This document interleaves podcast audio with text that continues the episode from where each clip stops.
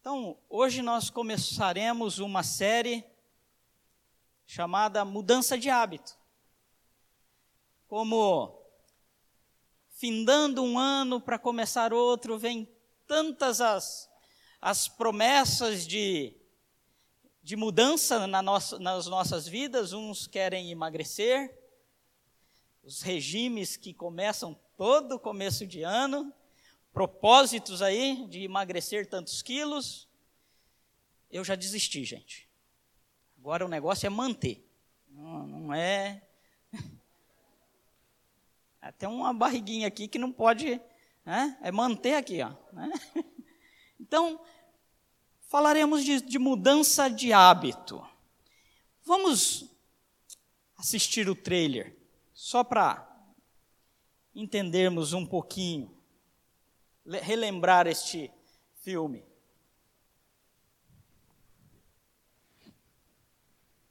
singer Dolores Van Cartier always wanted to be a star performer.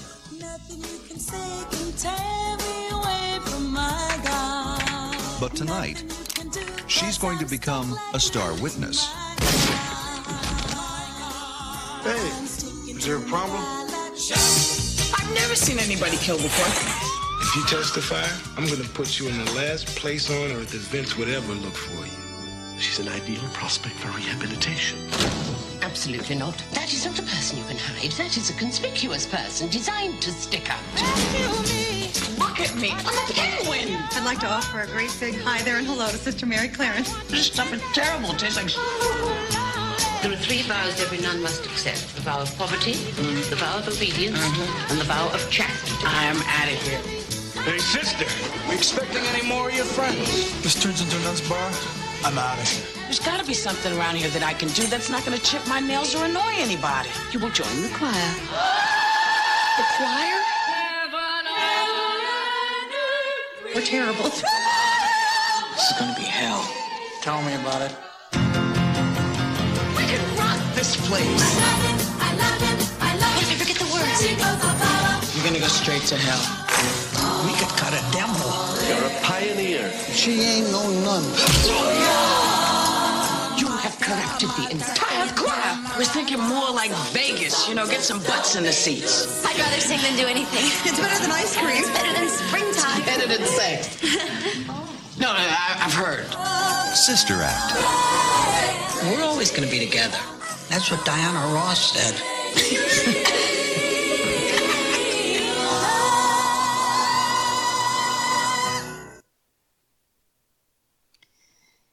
Delores é uma é, interpretada pela Whoopi Goldberg, é uma cantora da noite e ela presencia um crime do seu namorado, que é um mafioso. E um policial que está investigando o caso, do, investigando este mafioso, eh, tem por incumbência de protegê-la. E ela entra na proteção de testemunhas e é enviada a um convento. E neste convento, ela se torna líder do, do coral. E, e- e acontece uma transformação tremenda na vida do convento e na vida da, da sociedade. A- a- as pessoas que estão ao redor daquela. Mudou completamente os hábitos, tanto dela quanto do convento e do bairro que, que, que ali elas puderam fazer toda a diferença. né? E hoje nós falaremos sobre mudança de hábito fazendo a diferença. Quais são as implicações efetivas de se tornar um discípulo ou uma discípula de Jesus? Existe uma expectativa da parte de Deus, um anseio que nós, como discípulos e discípulas de Cristo, façamos a diferença onde estivermos na escola, no trabalho, em casa, na igreja, em qualquer lugar. É a expectativa de que nós vamos agir de maneira que traga transformação para a sociedade. E isso só é possível porque Jesus nos amou primeiro. E por isso, porque Ele me amou primeiro, a minha resposta, a nossa resposta, é amar a quem Deus ama. É agir de maneira que as minhas atitudes demonstrem é, amor a Deus. E nós devemos fazer isso, fazer algo, não para conquistar o amor de Deus, mas porque somos amados por Ele, é que vamos fazer, vamos agir. Eu e você só vamos fazer a diferença por causa do amor de Deus por nós e em nós. E o texto para nossa reflexão está em Filipenses, capítulo 2, dos versos 12 ao 18. Carta do apóstolo Paulo aos Filipenses, capítulo 2, dos versos 12 a 18.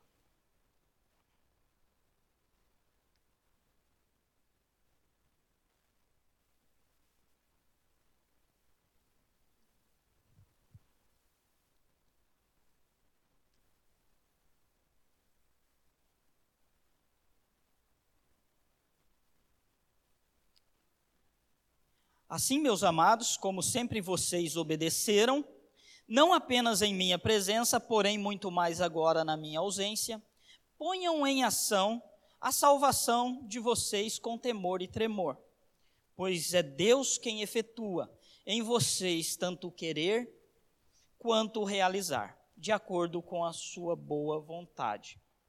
Façam tudo sem queixar, nem sem queixas, nem discussões para que venham a tornar-se puros e irrepreensíveis, filhos de Deus inculpáveis no meio de uma geração corrompida e depravada, na qual vocês brilham como estrelas no universo, retendo firmemente a palavra da vida. Assim, no dia de Cristo, eu me orgulharei de não ter corrido nem me esforçado inutilmente. Contudo, mesmo que eu esteja sendo derramado como oferta de bebida sobre o serviço que provém da fé que vocês têm, o sacrifício que oferecem a Deus. Estou alegre e me regozijo com todos vocês. Estejam vocês também alegres e regozijem-se comigo. Como fazer a diferença? Façam a diferença primeiro vivendo acima da mediocridade. No verso 12, diz assim: Porém, muito mais agora, na minha ausência, ponham em ação a salvação de vocês com temor e tremor.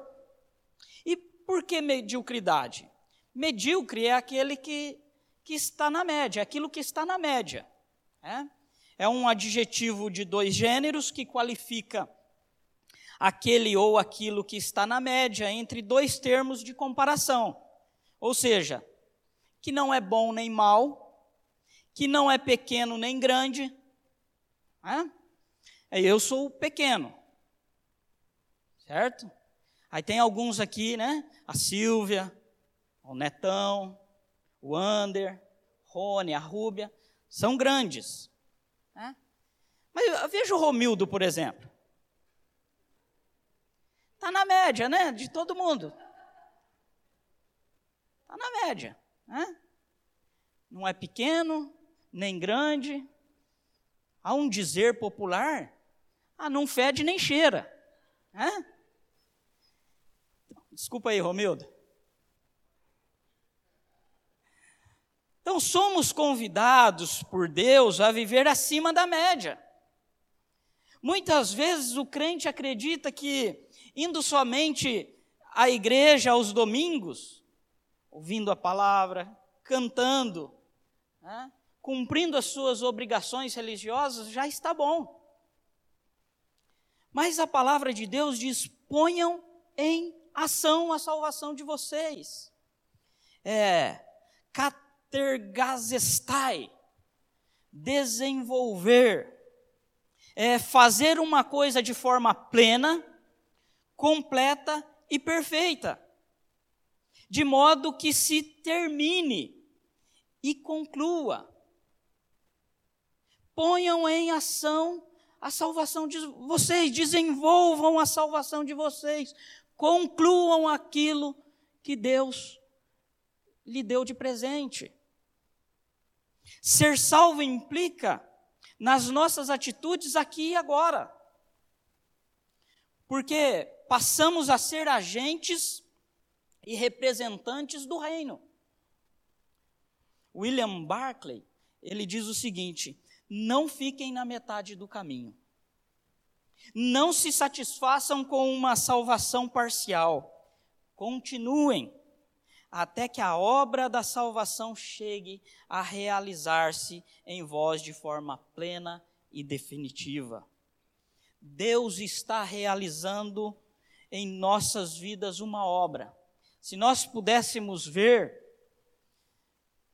tivéssemos a percepção do que Deus está fazendo em nós, talvez nós conseguiríamos ver uma plaquinha em nós, em obras. Aquele que começou a boa obra é fiel para terminar. Então hoje eu devo ser um cristão muito melhor que ontem. E hoje muito inferior o que serei amanhã, porque Deus está trabalhando nas nossas vidas. Por isso não podemos ser discípulos, discípulas, na média.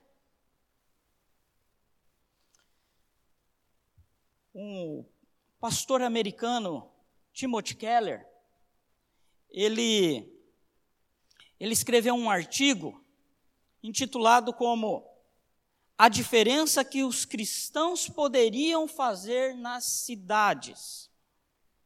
Primeiro, e ele aborda quatro pontos aqui. Primeiro, uma explosão de filantropia radical. Os problemas da cidade precisam ser os problemas da igreja. Sem paternalismo ou esperar ter recursos para ajudar, os cristãos precisam olhar para a cidade e assumir os problemas da cidade, ajudando em tudo que for preciso. Ou seja, é, se estamos inseridos na cidade, nós não vivemos a parte dos problemas da cidade. Como as mulheres da oitava viram um problema aqui próximo, e decidiram agir. Este problema é um problema da oitava igreja. Algo simples de. É simples quando se vê no, no geral, mas é algo, em particular, difícil de se fazer. Né? Porque envolvem muitas coisas. É, levantar cedo, comprar pão, é, preparar tudo isso para levar seis horas da manhã, às oito, às oito, mas começa às seis horas, né? é? Todo o preparo para levar as pessoas que estão precisando, que vêm de outros lugares do estado aí para Londrina para ser atendidos aqui próximo. Então esse entendeu que é um problema da oitava igreja. Segundo, um aumento na civilidade. Tratar as pessoas com respeito e criar espaço onde as pessoas possam dizer o que pensam sem serem julgadas. No filme, tem uma parte no filme que três freiras, incluindo a, a Delores, ela vai a um bar que fica de frente com, a, com o convento, à noite. Chega lá, bando de louco, né? E eles começam a, a zoar as freiras que entram ali. O que, vocês estão fazendo aqui? Aqui não é o lugar de vocês e tal. Vão embora daqui. Mas elas tratam bem aqueles que, que estão ali. Pouco tempo depois, aqueles que estavam no bar criticando e julgando e, e zombando delas, estão lá na, na comunidade, curtindo, né? Porque elas trataram aquelas pessoas com respeito, trataram bem. E a nossa sociedade, que se diz tão plural e que aceita tudo, é uma mentira. A sociedade não é naturalmente plural, ela, a sociedade não aceita o diferente. Assim, a comunidade cristã precisa ser um espaço acolhedor, de aceitação daqueles que a sociedade não aceita. Falarei um pouquinho disso à noite, sobre uma igreja acolhedora. Então é tratar as pessoas bem, não importa não importando se com a maneira com que elas se vestem, com o seu estilo de vida, é respeitar e tratar bem as pessoas. No terceiro, Tim Keller fala de reviver sua vocação cultural. A igreja precisa recuperar seu chamado para a cidade, para compreender e impactar a cultura. A vocação da igreja é ser sal e luz na cidade. Por exemplo, a igreja é quem deveria se preocupar com o meio ambiente. E não o Greenpeace. Porque a palavra de Deus diz que a natureza geme esperando que os filhos de Deus cuidem dela. Vocação cultural. Nós precisamos resgatar a nossa vocação cultural esse chamado para a cidade, de se envolver com esse chamado. E por fim, de ele fala de expressar esperança através da arte. É possível que cristãos transformados pelo Espírito, pelo Evangelho, pelo Espírito Santo e envolvidos com artes, tragam muito mais esperança e menos pessimismo, e possam expressar visões da comunidade e compartilhar valores através da arte. Ah, muitas igrejas evangélicas matam a arte. Quando se converte alguém, um jovem se converte, não, você deve parar com isso, porque isso é do diabo. Você não deve mais ouvir isso, porque isso é do diabo. E demonizam tudo aquilo que Deus nos deu. No filme, muitos vão até a comunidade. No começo do filme, quando acontece a primeira missa do, do filme, a igreja está vazia. Depois que a Delores assume o coral e, e começa a fazer um trabalho com a, a, a sociedade, com o bairro, com as pessoas ao redor, e através da música, da arte, e, e no filme percebe-se ali grafite, dança, música. Já para o final do filme, a igreja está lotada. Chama muito a atenção. É, é uma ferramenta que nós devemos usar. E aí a, a arte é uma ferramenta que para comunicar o evangelho de várias formas. Há pessoas que comunicam o evangelho através de desenhos. Já viram um vídeo de um de um pintor que ele está num templo, tem uma tela uma tela e toca uma música e ele começa a pintar nessa tela.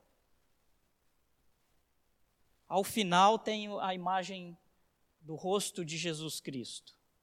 Né? E tantas outras formas de, de, de evangelizar e de propagar o amor de Deus através das artes. Para isso acontecer, precisamos viver acima da média. É pegar a nossa salvação, aquilo que transformou as nossas vidas e transformá-la em atitudes que transformam, que transformam. Lembram aquela chama que você tinha do início, que você queria falar de Cristo para todas as pessoas que você encontrava? Aquela chama que, que não podia ficar dentro de você? É pegar tudo aquilo que Deus fez no seu coração, que transformou o seu coração, e pôr em prática, através daquilo que, dos seus dons e talentos, dos nossos, porque todos têm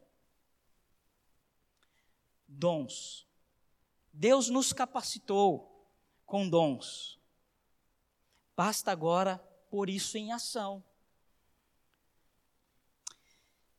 A outra maneira de fazer a diferença, além de viver acima da média, é obedecendo à vontade de Deus.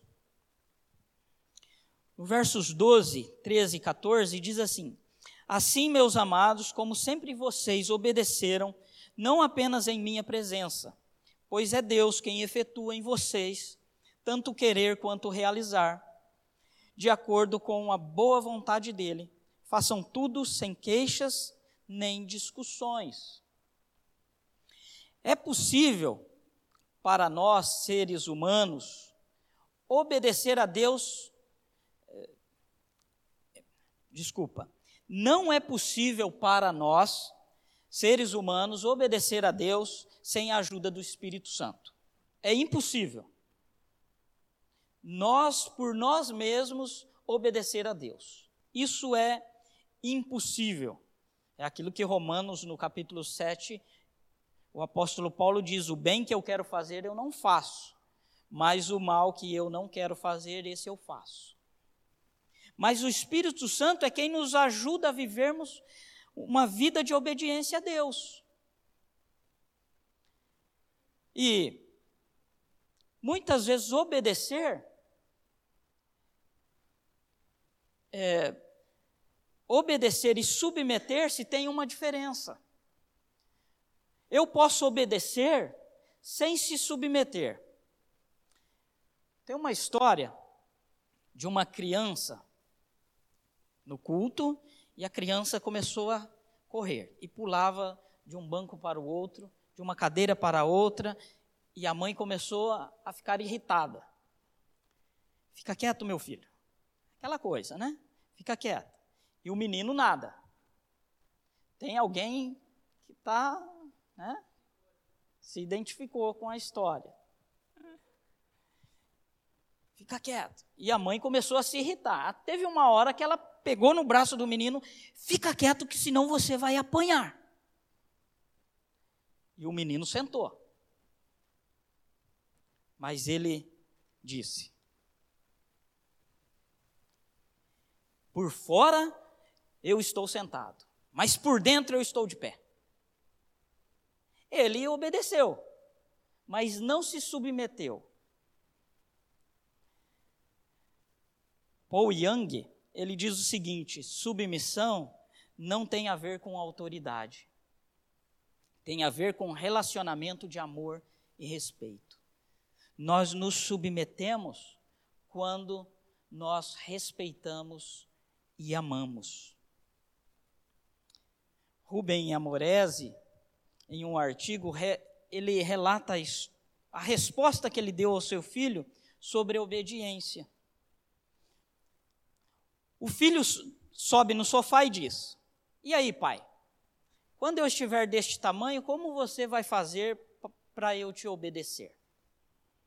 Meu filho, enquanto nossas relações forem tão vitais para você quanto é para mim, tanto quanto eu preciso de você, enquanto a gente sofrer quando está longe um do outro, enquanto a gente sentir saudade, enquanto a gente se amar como ama hoje, eu lhe direi vai e você irá. Fica e você ficará. Porque você me ama. Mas se algum dia uma parede de separação se levantar entre nós, seja da diferença, seja da incompreensão, seja até do ódio, então nem eu lhe direi nada, nem você precisará me obedecer, porque não fará mais a menor diferença. Submissão tem a ver com uma relação de amor e respeito. Deuteronômio 12, 28. Fiquem atentos, ouçam e obedeçam as ordens que eu que estou transmitindo, para que vocês e seus filhos tenham uma vida agradável por muito, muito tempo, fazendo o que é bom e correto aos olhos do Eterno, o seu Deus. Submissão tem a ver com respeito. Deus nos pede essa obediência para nos submetermos a Deus, porque será bom para nós. Para que vocês e seus filhos tenham uma vida agradável por muito, muito tempo. É bom para nós. Josué 1,7 Somente seja forte e muito corajoso. Tenha o cuidado de obedecer a toda a lei que o meu servo Moisés lhe ordenou. Não se desvie dela, nem para a direita, nem para a esquerda, para que você seja bem-sucedida por onde quer que andar.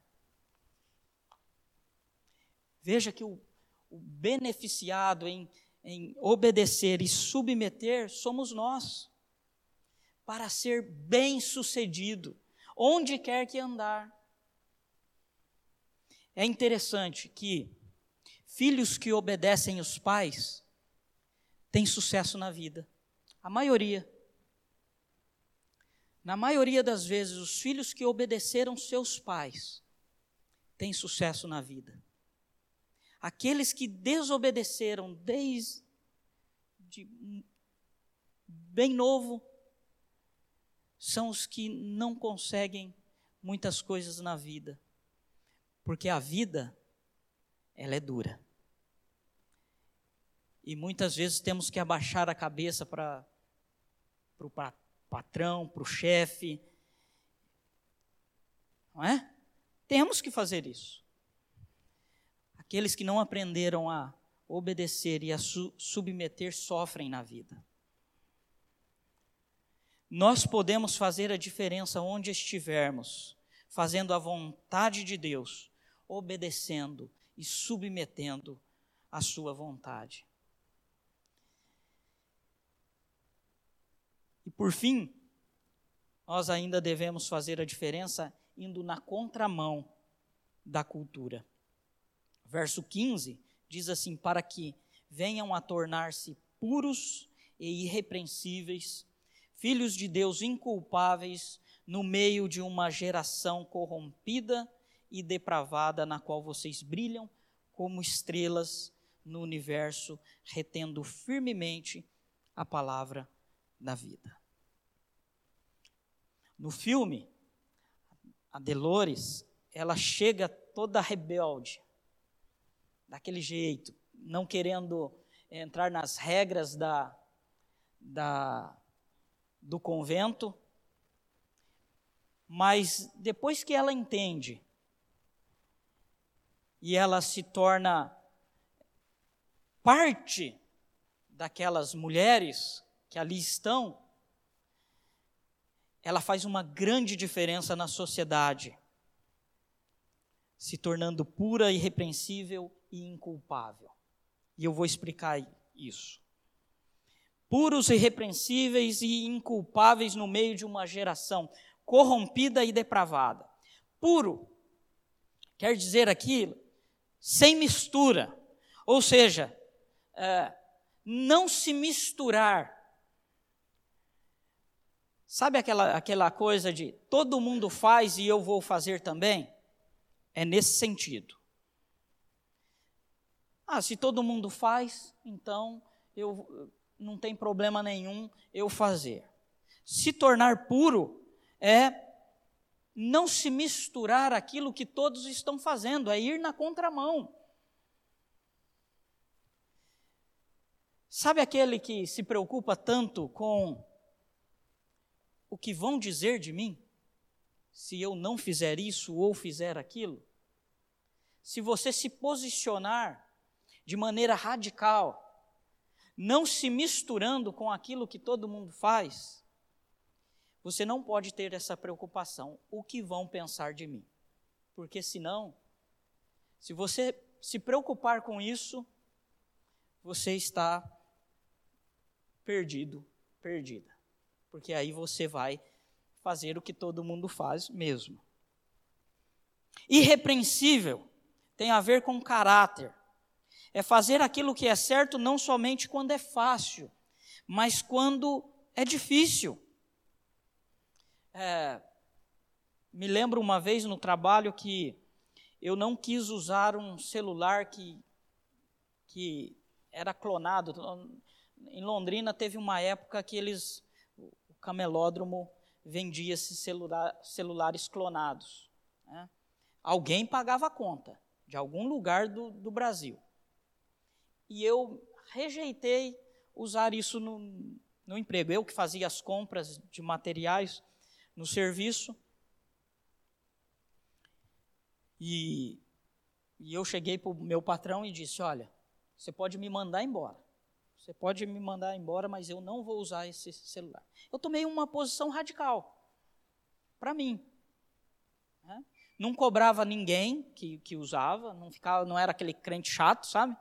Você não pode usar isso daí. Eu não usei. Não, não. E aí meu patrão falou: não, não, pode usar o fixo mesmo. E aí eu fiquei mais tranquilo. Não fui mandado embora. Né? Então, é fazer aquilo que é certo não somente quando é fácil, mas quando é difícil. Essa pessoa é, não é aquela que nunca erra. É, não tem nada a ver com isso. Mas quando erra, se arrepende, assume, se retrata. É o que o cristão é no mundo. É aquele que tem caráter, que sabe dizer não na hora certa, mesmo que isso traga consequência, é aquele que diz sim na hora correta, mesmo que traga consequências ruins e inculpáveis. Inculpáveis aqui é inocentes. É aquele crente que entende que foi justificado por Deus, não por suas próprias obras, mas foi justificado por Deus. Que pela obra de Cristo ele foi perdoado. E ele sabe que, por conta do que Cristo fez, ele é inocentado da sua culpa. Por isso ele é inculpável.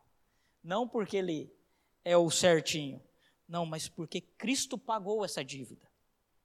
É o que o cristão é em Cristo.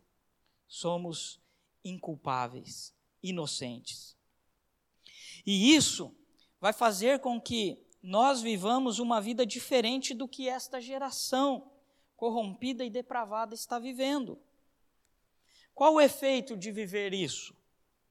Puros, irrepreensíveis e inculpáveis. O verso 15 diz: Vocês brilham como estrelas no universo. Já te perguntaram alguma vez o que você tem de diferente?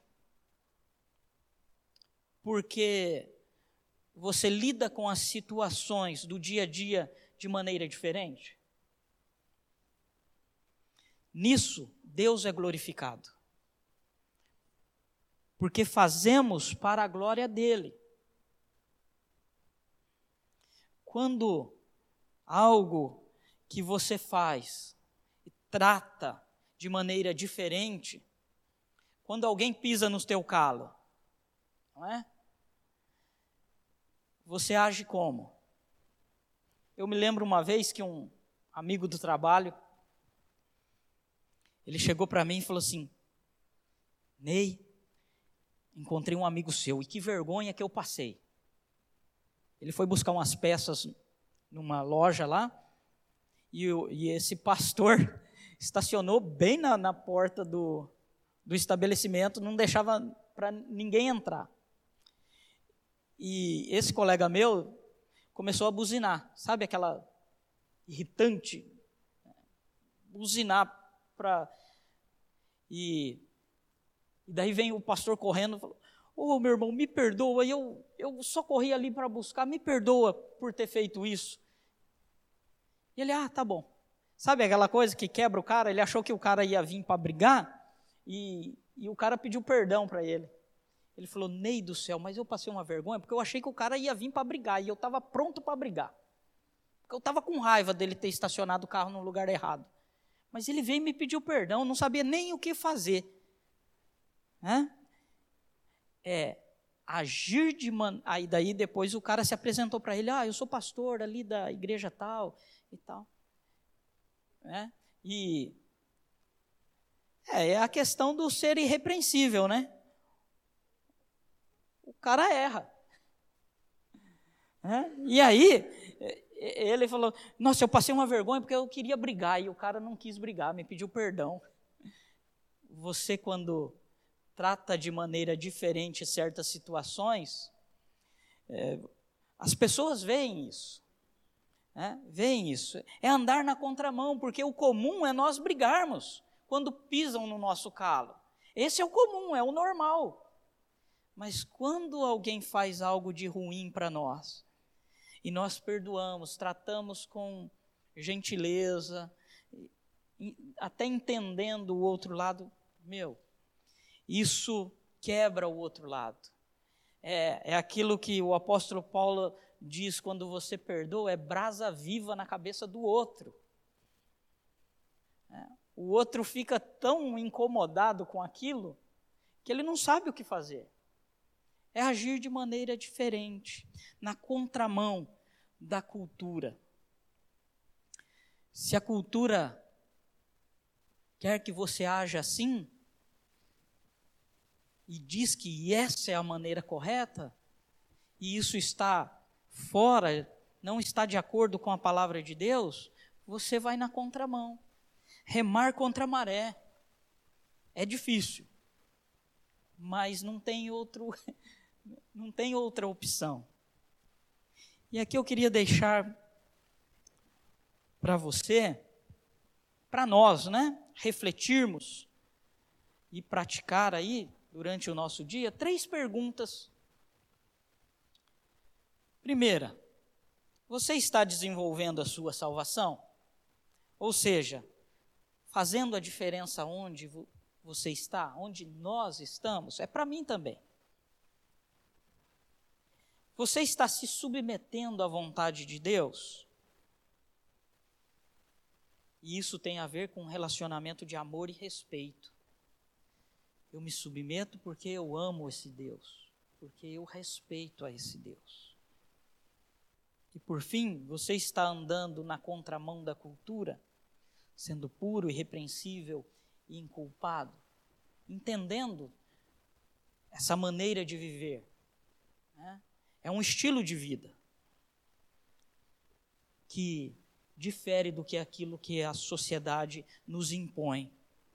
Você está desenvolvendo a sua salvação, você está se submetendo à vontade de Deus e você está andando na contramão da cultura. Alguém quer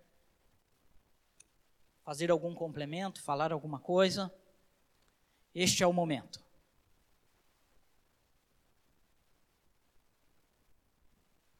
Netão? Quer, Netão? Não? Não? Então vamos orar. Tuga ergueu a mão aí, Tuga? Quer falar?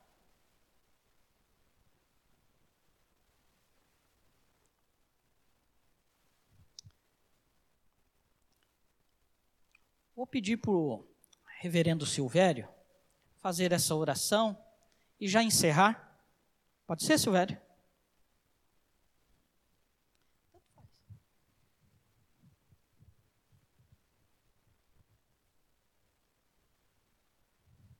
Muito obrigado, nosso Deus e Pai, pela manhã que o Senhor nos dá, pela bênção da vida, do teu cuidado e também da oportunidade nessa manhã de ouvirmos a tua palavra, que mais uma vez nos desafia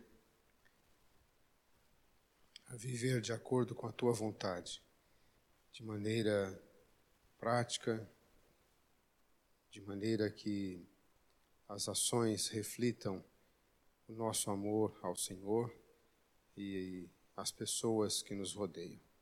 Seja sobre nós a bela e poderosa obra do Espírito Santo que nos convence do pecado, do juízo e da justiça de Deus, bem como também essa ação poderosa nos conduz a desenvolvermos esta salvação na pessoa de Cristo Jesus.